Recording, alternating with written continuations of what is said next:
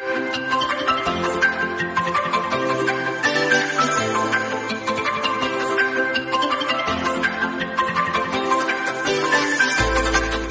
位观众，大家好。本公司近日发现不肖人士擅自盗用本人范仲式照片，并伪造本人身份于赖上创立群益股票外汇期货群组，散布不实投资建议。本公司特此郑重澄清，本人及其他群益早安的讲师，并未经营任何赖群组或社群媒体，请投资人认明以下四个官方社群平台，切勿相信来源不明之消息。欢迎收看群益早安，今天是二月十五号，礼拜三了。我们来看一下今天的焦点。今天第一个焦点呢是 CPI 超预期，市场就是打不死。这原因是什么呢？呃，应该跟这个解读有关啦，就是 soft landing 的几率正在持续的上升，low landing 也有可能。那么，因为我们可以看到在，呃二月三号，呃二月第一周首次升息，呃这个非农就业人口数据五十一点七万人，数据爆表。那失业率降到了五十三年来的新低。后来在隔天，耶伦就说美国经济可能不会衰退，Summers 也加入了这个战局。啊，这过去呢，悲观的分析师纷纷改口，或者这些呃市场知名人物。那么今天早上，我们也看到了一堆呃知名的投资银行 CEO 也大概陆续提到这样的状况。其实从二月三号非农就业数据失业率公布之后，这样的一个情况也开始正在逐渐的发酵，随着。呃，对于终点利率上升的预期，但其实股市并不太呃担心这样一个问题，反而还能够持续强势的呃，在今呃昨天晚上之前两个交易日是上涨，昨天是美国时间的呃礼拜二晚上，但是我们在礼拜一、礼拜二的时候都在晚上看欧洲股市、看美股期货，我们都有发了文章，呃，发了一些文在评论这样的情况，我有提到了，好说其实在。美国时间礼拜二晚上 CPI 公布之前，哈，你可以看到欧洲股市还有美股期货都能够被推着走，其实不能说不强。虽然在礼拜一开始，我也跟投资人强调说，我认为礼拜二晚上的美国 CPI 会是一个关键的转折。这转折不管是继续往上或者往下，至少我会等待这个是二月十四号 CPI 数据出来再说。这是我本来就是在礼拜一就维持这样的看法，但是在观看每天的过程当中，你就会注意到，其实市场的气呃这个意愿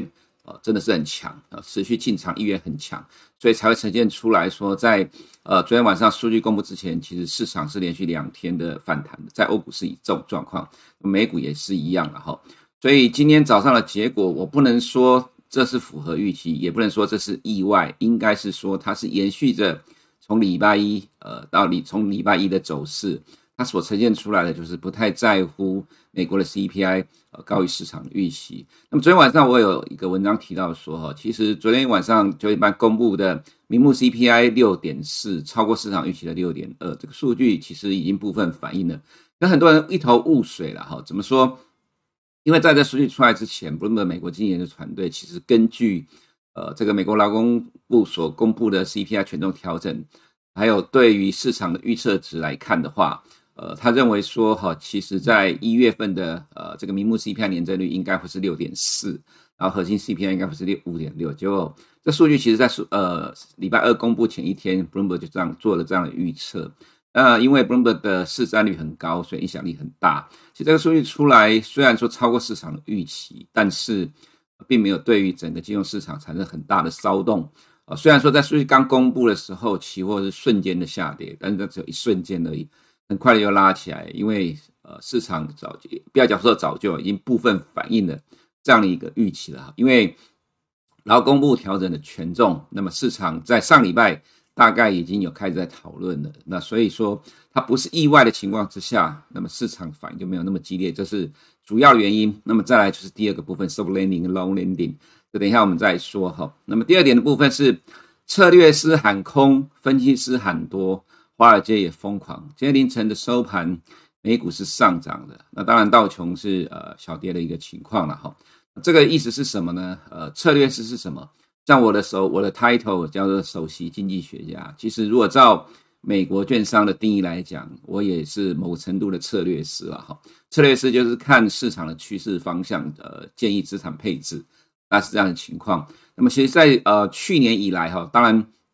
现在最知名的，我们在节目中也常常提到的，Mike Wilson、Morgan Stanley 的大空头，因为他是被呃 II 票选为去年最佳的策略师。那其实我们都有提到说，你注意到今年呃去年十二月五号跟十九号，它造成的十二月的这两天美股都下跌，它其实都在礼拜一发报告。那么一月九号一月以来了，已经有好几个礼拜一都发报告，但是我也留意到，他发报告的当天隔天，其实美股是没有受到它的影响，反而还涨的。所以其实我还揶揄了一下，说也许可能到了明年就没有人再理 Mike Wilson 了。那当然，因为去年他是被评为最佳策略师。所以到今年以来，他的报告市场还是要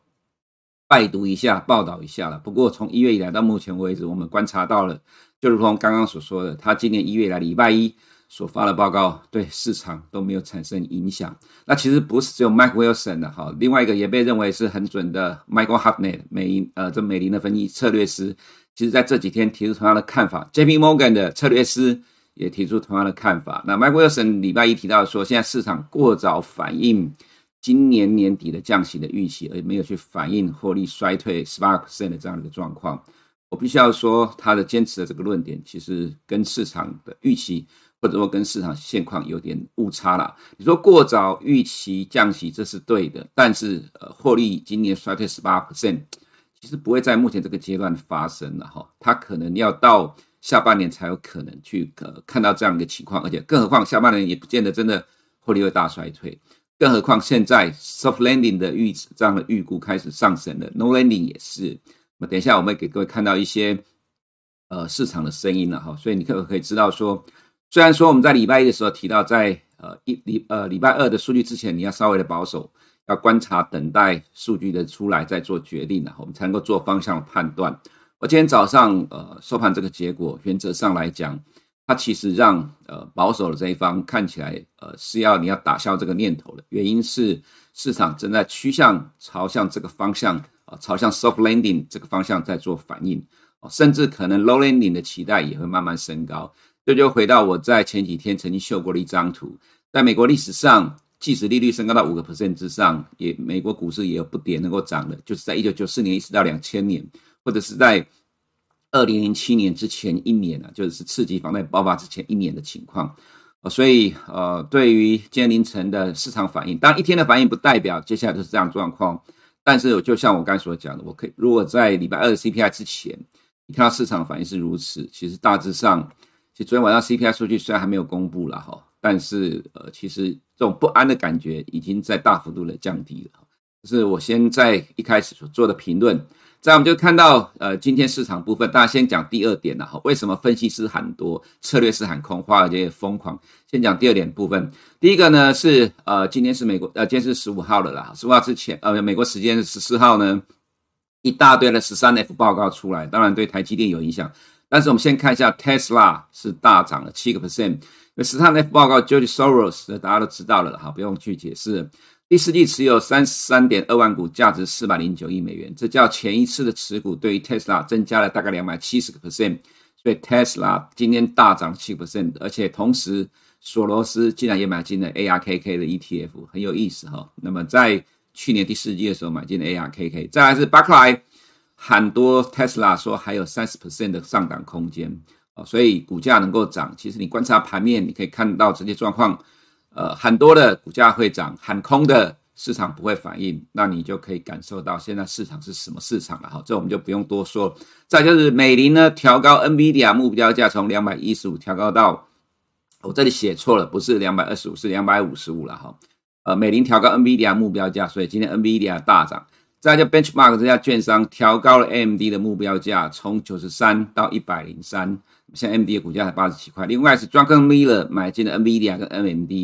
Druckenmiller 是谁了？哈，这个自己去 Google，我就不花时间解释了，因为现在已经呃讲了十分钟了，还没讲到今天真正的关键重点，所以呃不废呃不废话多说了哈。所以其实今天盘面上你看到的是策略师喊空，但是一堆的分析师在喊多。喊空的市场不反应，喊多的市场会反应。华尔街也在疯狂，所以现在利率的终点调高到五点五点二五到五点五，对市场几乎没有产生任何的负面的影响。原因也在这里了。好，来我们继续往下看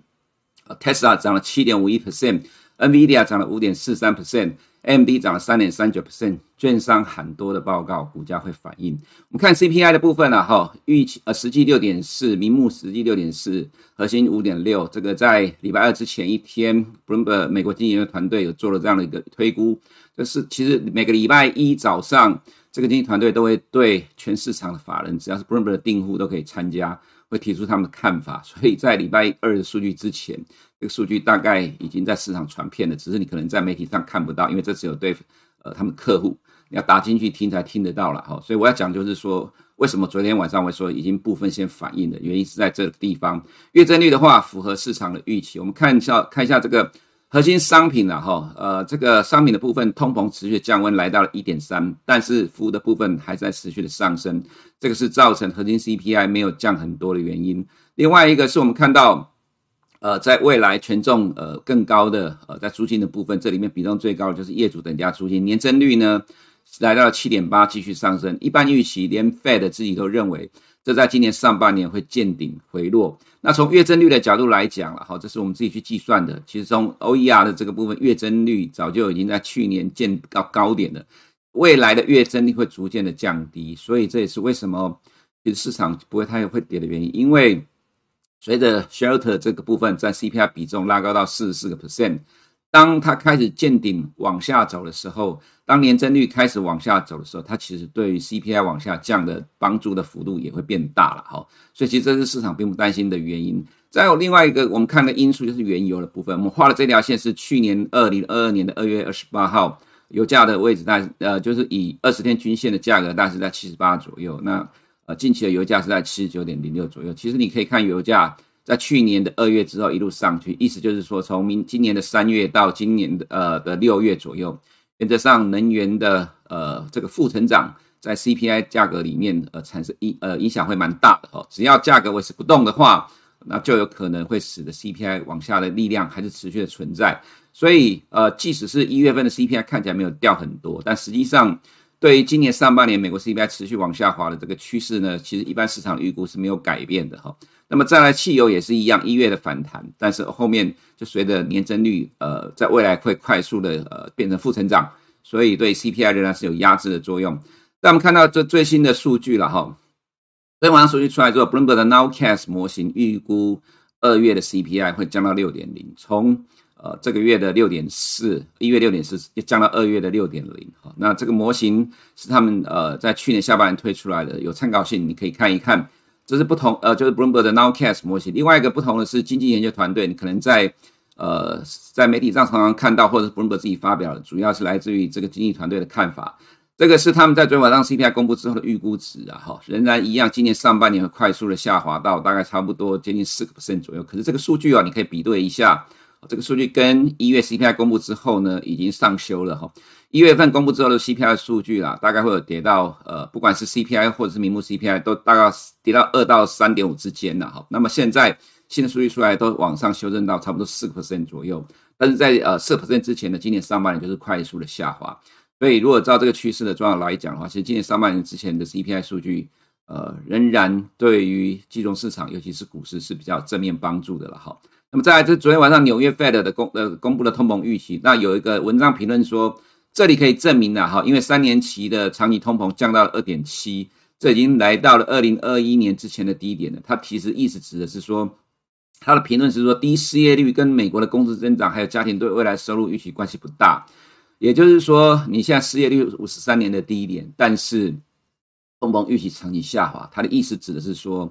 呃，这篇文章只是说市场过度担心的呃工资上涨的问题。那接下来是不是真的这样呢？就拭目以待，你就要看每个月的平均时薪是不是如之前的趋势逐渐的往下掉。如果是这样的话，这可能会对未来的美国金融市场，尤其是股市，会变得更加的乐观了。哈，你要注意一些市场数据变化的方向。再就是很多央行官员谈话，在昨天晚上 CPI 数据公布之后，一堆大概至少四个以上，那我很快的扫过去，因为这个对于呃，今天金融市场没有什么负面影响，虽然它让重点利率预期升高了。你看，Thomas Barkin 提到说，通膨持续高于目标的话，不得不采取更多的行动。那么达拉斯的 Lori Logan 提到说，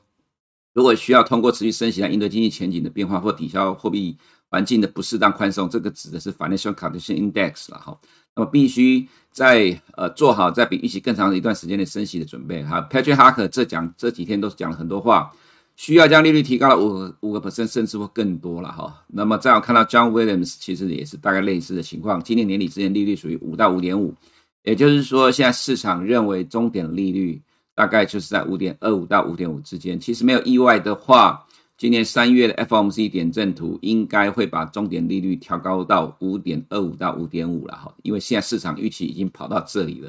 所以市场永远跑在 Fed 前面。所以为什么很多人说大家都不相信 Fed 不鸟 Fed？其实不是啦，是因为 Fed 的动作比较慢，那么市场会跑在前面的哈。那么这么多的官员谈话，其实并没有造成今天金融市场美股的下跌，反而上涨。这是我们在礼拜一秀的，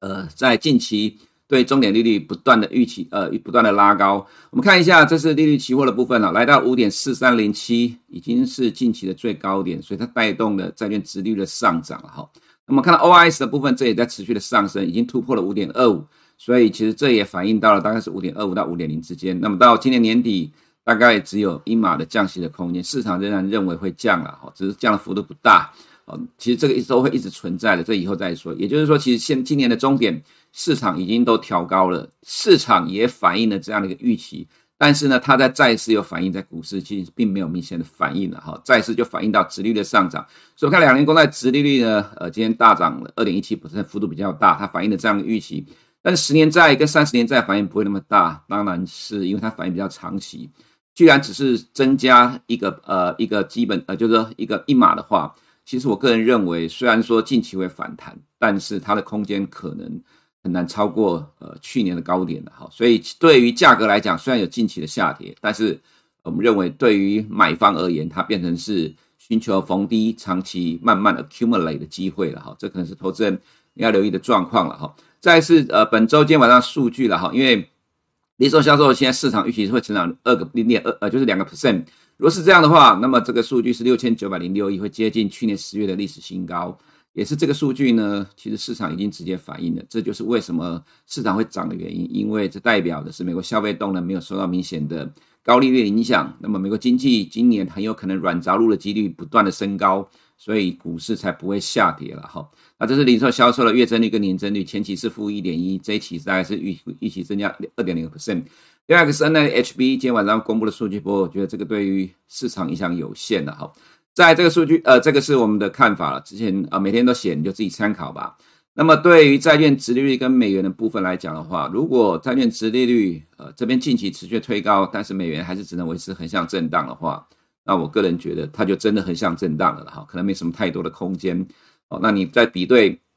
人民币的动态也是这样，它在贬值，但美元却涨不动。那可能大家就是横向震荡了吧，所以美元今天的空间呃越来越小，呃呃整理的这个空间区间越来越小哈。欧元也是这样的情况，看起来货币都是小幅的震荡，但是日元有可能会变成哦，因为之前荷兰讲到不会改变货币政策，所以反而又恢复了贬值的情况，但这个贬值幅度我觉得不会太大啊，不至于去影响到美欧的走势。另外就是哈，这是我们刚才前面所提到的美林的执行长哈，那提到说。尽管面临通膨跟其他经济阻力，但是消费者仍然处于强势的地位，支出增长增增速正在放缓，但美国人持续在支出，并且仍有借款能力，这具有韧性的状态令为遏制成本上升、持续升息的 Fed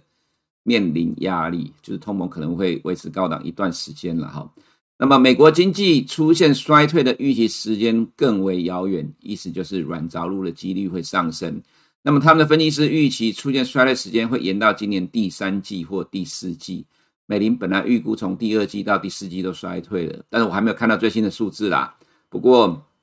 既然这样的话，就告诉你，其实市场认为今年在一月呃二月三号公布一月的非农就业数据，还有失业率之后呢，认为今年软着陆的几率在升高。这就是美国股市能够强势不坠的原因。呃，即使 CPI 超过市场预期了哈。那就高盛 CEO David Solomon 其实提到同样情况，相比六到九个月之前，感觉软着陆的机会好了一些。为什么是六到九个月？你再回想一下，我在节目中常常提到了，去年四月二十一号 Front Loading Policy，去年八月二十六号 Jackson Hole，八月二十六号到现在也差不多六个月了吧？所以为什么我有说过，其实对于二零二三年经济的衰退，其实在去年两波大跌已经提前反映了。现在市场反而认为软着陆的几率在升高。你要看得懂美国金融市场啊，如果看不懂，我也不知道怎么跟你讲了，因为已经讲了太多次了。好，这个部分就自己参考了吧。另外一个是昨天晚上的美银基金经理月报，哈，这里面内容很多，我就不再一一多说了，因为已经八点二十分，时间不太够。这里只是提到说，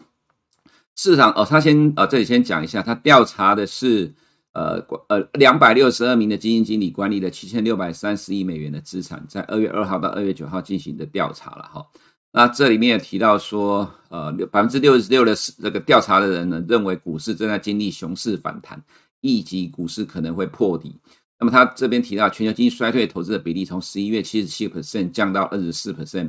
那么既然认为全球经济衰退的几率的这些呃基金经理人降到只剩二十四趴，那又怎么会破底呢？这其实是蛮有意思的回应的哈。再就是说。八十三 percent 基金经理认认呃认为未来十二个月的通膨将进一步的放缓，这个也跟这个可能破底的这个看法其实是互相矛盾的了哈。再就是说，一月以来的反弹是因为通膨放缓刺激压住了央行将放松升息，对中国重新开放乐观情绪，欧洲天然气的价格下跌提振投资的情绪，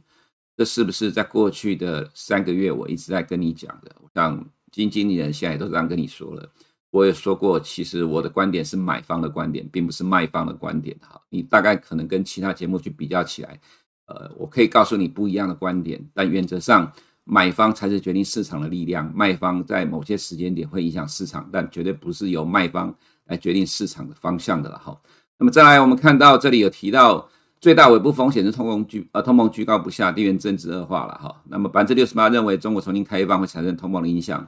那再来，新市场股市的部位大幅的增加，所以为什么去年十二月、呃十一月到十二月、一月，A 股、港股会大涨了？哈，四月以来，呃，从去年四月以来，投资者首次减持防御性股票，而不是周期性股票。哦，你要注意这一点。再来是最拥挤的交易，做多中国，做多债券，做多美元，做多美国。但是最拥挤不代表它就会反转啊，这只是参考。哦，所以我们看到全球市场的部分，呃，今天。不然美国是涨了，因为昨天欧洲本来是大涨，后来呃就欧洲有涨了，后来变成小涨，因为美国在盘在收盘的时候拉下来。但其实欧洲天然气会是主要驱动欧洲市场的一个方向了，这边就自己看。那么欧洲银行股表现还是强势，英国盘中继续创新高。那么欧洲股市表现还不差，但是因为在收盘前呃跌呃就涨幅收敛，但是美股收盘是涨，所以今天下午的欧股应该会补上这一段。再来就是看盘中的走势，在收盘前反而是欧洲股市的缩小跌幅了哈。不过呃缩小涨幅，不过今天凌晨的科技股是大涨的，所以今天晚呃今天下午欧洲盘看起来应该会补这一段。那么在美股的部分呢，殖率的上涨，但是科技股反而没有受到太大压力。当然就跟前面一开始有提到的呃调高评等或者是十三 F 的报告有关。所以今天纳斯达涨了零点七 percent。呃呃，纳斯达一百涨了零点七，纳斯达涨零点五七，但是费半大涨了两个 percent，就在前面的 NVIDIA 跟 AMD 了哈，这个自己再往前看一下就好了。外资在亚洲的动态，新市场指数昨天没有什么动了哈，那么港股的部分在昨天也是小跌收场了，其实这还是在持续的震荡反应的哈，因为近期看起来美元反弹让外资流入这个市场的步调变慢了哈，就是在等趋势比较明朗，等 CPI。我今天凌晨这个状况来看的话，我个人倒认为说，新兴市场今天应该呃反而会不差哦，所以可能投资人呃留意到这个短线方向上稍微有一点点的变化，稍微啦哈，我不敢说趋势再一次的重启，因为毕竟呃趋新的趋势还没形成，我指的是货币的部分。呃，这个对于新市场主力来讲，要等到明确的趋势形成，才会有更大的钱进来。但 A 五十就呃小幅震荡整理了，外资的动态其实也真的减少了哈，就在等待新的趋势出来，有没有新一波的美元贬值的方向？在短期内，如果美元还是震荡的话，那么这个力量就比较小。不过对于台股来讲的话，巴菲特的十三 F 大降台积电持股大失所望哈。昨天呃，礼拜一我有提到说，十一月十四号的美国时间，呃，巴菲特增加台积电持股会造成台积电股价大涨，原因在于它是意外。但是到了这一次的二月十四，就是二月 CPI 公布之前，其实全球市场包括台股都大涨一段了。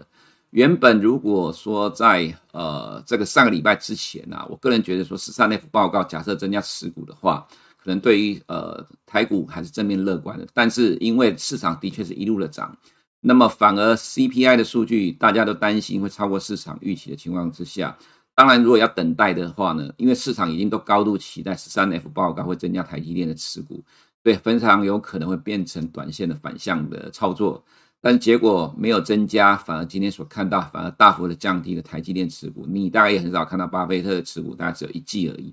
那么这种状况呢，当然今天对台积电就比较不利的了哈。所以今天指数就会受到台积电的影响。不过因为美国科技股其实看到的状况，就是我们刚才前面所分析的状况非常的强，所以对于整体的市场而言来讲，呃，可能今天。指数上大概就是只有受到台积电单一个股的影响比较大，但其他个股的影响就变得有限，所以这样的一正一负之后，可能会是变成呃小幅的震荡了哈。但其实对于整个市场趋势来讲，对于美国金融市场而言，现在所看起来的正在甩呃摆脱呃 CPI 的影响，因为毕竟 CPI 在今年六月之前往下趋势不会改变，只是变得呃可能比较慢，但是呢 soft landing 的几率正在升高，甚至有可能是 no landing。那么这个就会回到像什么东西，像我们之前所提到的，一九九五年到两千年，利率在五个 percent 以上维持很长一段时间，但是美国经济仍然持续成长的状况。当你不用再担心经济衰退，而在去年的大跌却先反映今年的经济衰退，自然今年的市场看起来，除了一月以来的到目前为止所反映给你看的之外，然后其实今年美国经济如果真的没有如大家在去年预期的衰退的话，那么自然金融市场。表现就不会差。以上是我们今天群益早安内容，我们明天见。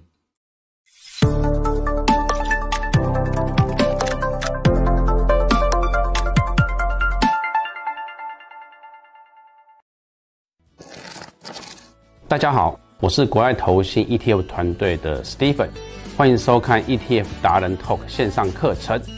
那今年的股市哈，其实震荡蛮大的。那大家是不是常听到？投资之外，资产配置也很重要。那我们这些的小资族呢，应该怎么样做资产配置？那资产配置是一个理财的概念啊，简单来说啊，它就是一个分散风险，然后依据个人的情况跟财务目标，把你的投资分配在不同分类的产业上。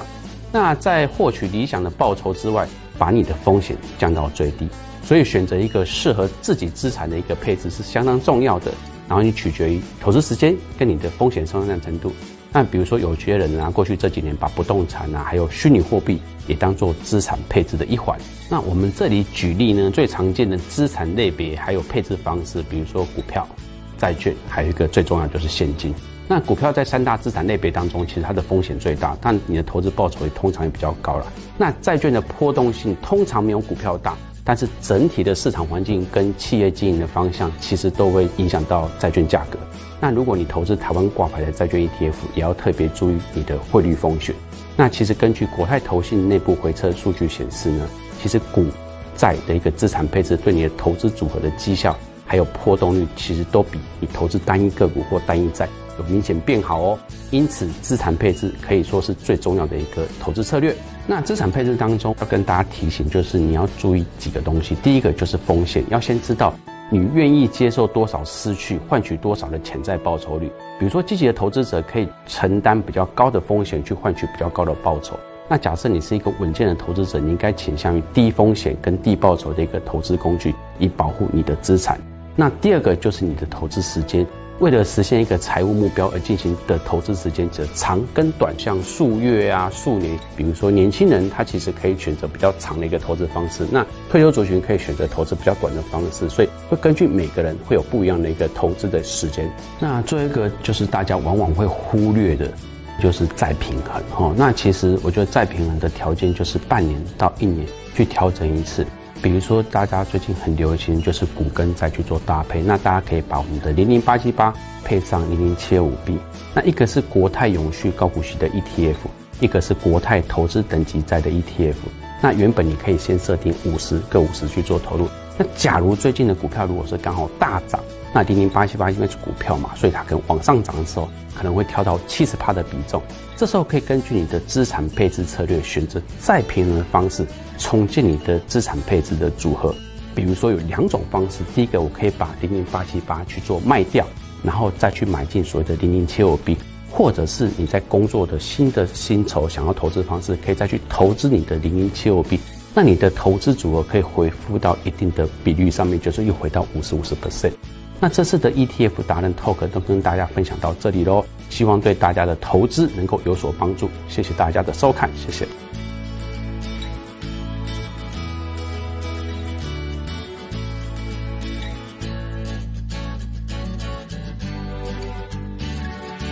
投资一定有风险，基金投资有赚有赔，申购前应详阅公开说明书。如果你不想错过最新市场动态，记得开启小铃铛并按下订阅。此外，我们在脸书、YouTube 以及 Podcast 都有丰富的影片内容，千万不要错过。每日全球财经事件深度解说，尽在群益与您分享。